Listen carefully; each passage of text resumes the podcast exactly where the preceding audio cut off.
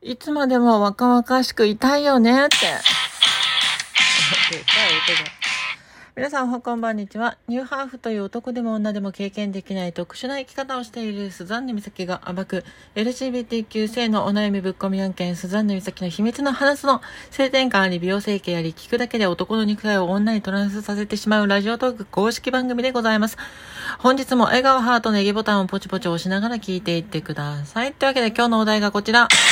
ラジオトークじゃなかったなんだっけ？ピング質問箱の方からいただきました質問です。読み上げます。いつも勉強になります。私は42歳でずっと男として生きてきました。今、私は綺麗な女性になりたいと思っています。YouTube をいろいろ見ても分かりづらいのですが、基本40代男では綺麗になりにくいのですが、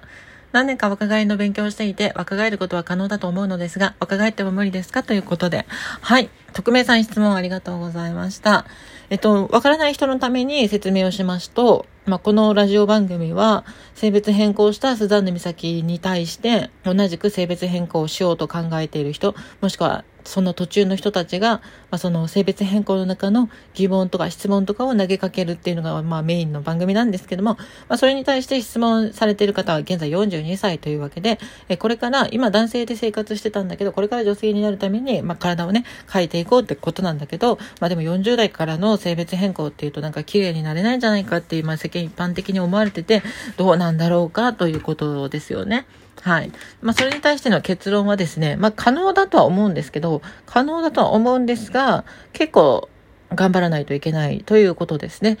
例えば芸能人ので、芸能人で40代のすごいね、綺麗な人っていっぱいいるじゃないですか。まあ、芸能人だからなんですけど、えっとね、私がね、結構ね、好きなね、歌手でね、えっと、キキキリンじゃないよ。椎名林檎さん。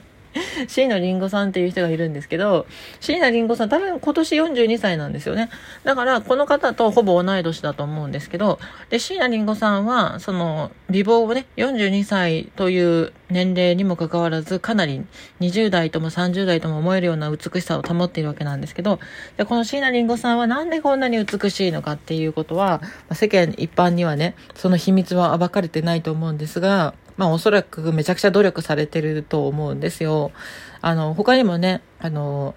いろんな芸能人の方で40代とか50代の女性でかなり綺麗な方がいらっしゃると思うんですけどその綺麗な方々っていうのは若い頃からの美しさを保っているってことなんですよね。で人間の体ってあの変わってしまうものを変わってしまったものを元に戻すのってすごい難しいんですよ。例えば成長してしまった骨っていうのを元に戻すっていうのはほぼ不可能だしまああの顔の骨とかだったらね削ったり抜いたりとかすることができるんですけど例えばくるぶしとか肩幅とかそういった部分分は、あの、元に戻すというか小さくするっていうのは結構難しいんですよ。だからこの方は42歳なんで、42年間男性として体が成長してしまっているので、その男性らしい骨格を女性らしくするっていうのは結構難しいんですが、まあ、救いがあるとすれば顔ですね。顔の骨格は女っぽくすることができます。ただ、それに関しては、えっと、先日私も YouTube の方で、えっと、八神沙羅さんっていうね、六本木の、えっと、ガールズクラブで働いているママさんね、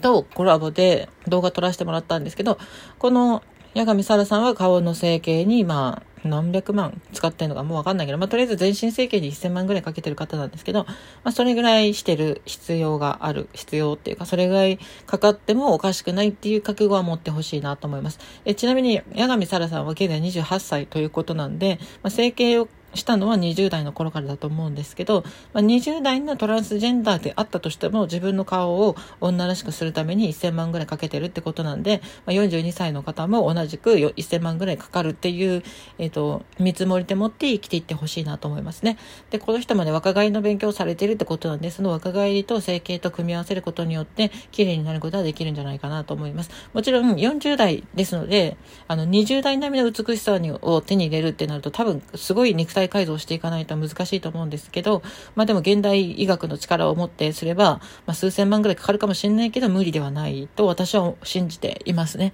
はい。だから、あの、結論から言うと大丈夫だと思います。ただお金はかかるし、手術、整形する必要があるので、その覚悟を持って頑張っていただきたいなと思います。はい。ちなみにさっき話した八神沙羅さんは、お金は借金したりとか、あとは借金をして、えっ、ー、と、昼と夜働きながら返したみたいな形でやってるんですけど、まあ、あの、大変なんですけど、それぐらいの覚悟で持って進めば大丈夫っていうふうに思います。で、ちなみに私のあの、お友達で37歳から女性ホルモン始めて、今45歳ぐらいの人がいるんですけど、その人も37歳から女性ホルモン始めて、39歳ぐらいで抗がん摘出手術をしたんですよ。で、それで、あの、まあ、自分の顔に満足できなかったってことで、顔の整形に多分300、万円ぐらいかけたのかな？あの、骨削ったりとか、あの、おでこを平らにするためになんかこう、えっ、ー、と、固まる骨になるやつとかを入れたりして、まあ、モニター手術でやったんで、実際もっとかかるんですけど、モニター手術でやったんで、まあ、顔の整形で300万、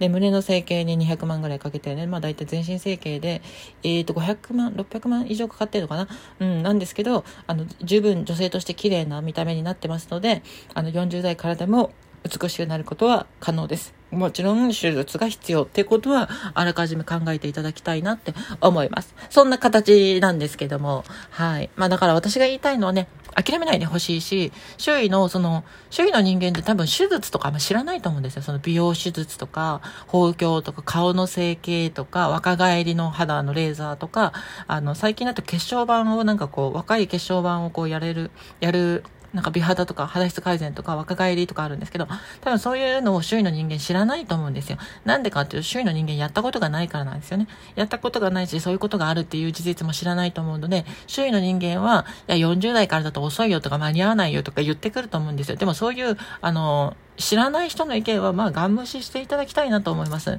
な、なんていうのかな。例えば、あの、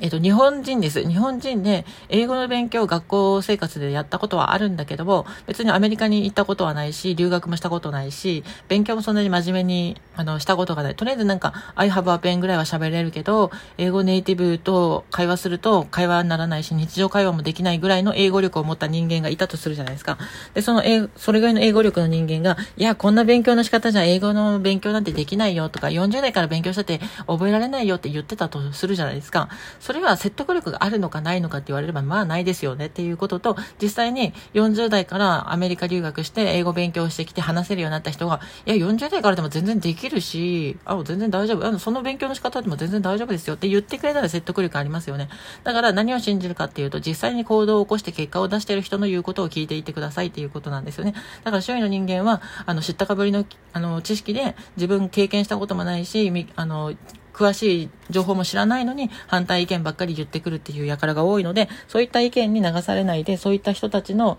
まあ、術中というか、何ですか？歯車歯車？口車？に乗らないように自分を持って、自分の信じる道を信じて生きていっていただきたいなっていうのが、スザンヌ美咲の本音でございます。というわけで今日はこの辺で終わります。で、この番組なんですけど、あの、ラジオトークの公式アプリの方から聞いていっていただきたいなと思うんですよ。ツイッターの方から来てて、ツイッターの方からね、視聴したりとか、パソコンのウェブ、ブブラウザで聞いてる方多いと思うんですけど、ウェブブラウザの場合はそのページを閉じてしまうと、まあ、聞こえなくなっちゃったり、バックグラウンド再生が難しかったりしますし、あと、その、何ですかね、お便りとか、あの、何ですか、ハートボタンとか押しにくかったりするので、ぜひとも、あの、アプリの方で、スマホアプリの方で聞いていただきたいなと思います。今、パソコンの方で聞いているあなた、ぜひ、スマホでラジオトーク、えっと、iPhone の場合は、App Store、えっと、Android の場合は Google Play の方から、ラジオトークでカタカナで検索してアプリをダウンロードしていただきたいなと思います。で、このラジオトークのアプリをインストールしておくことによって、スザンヌ美咲のこのラジオトークが通知された瞬間に、通知じゃない、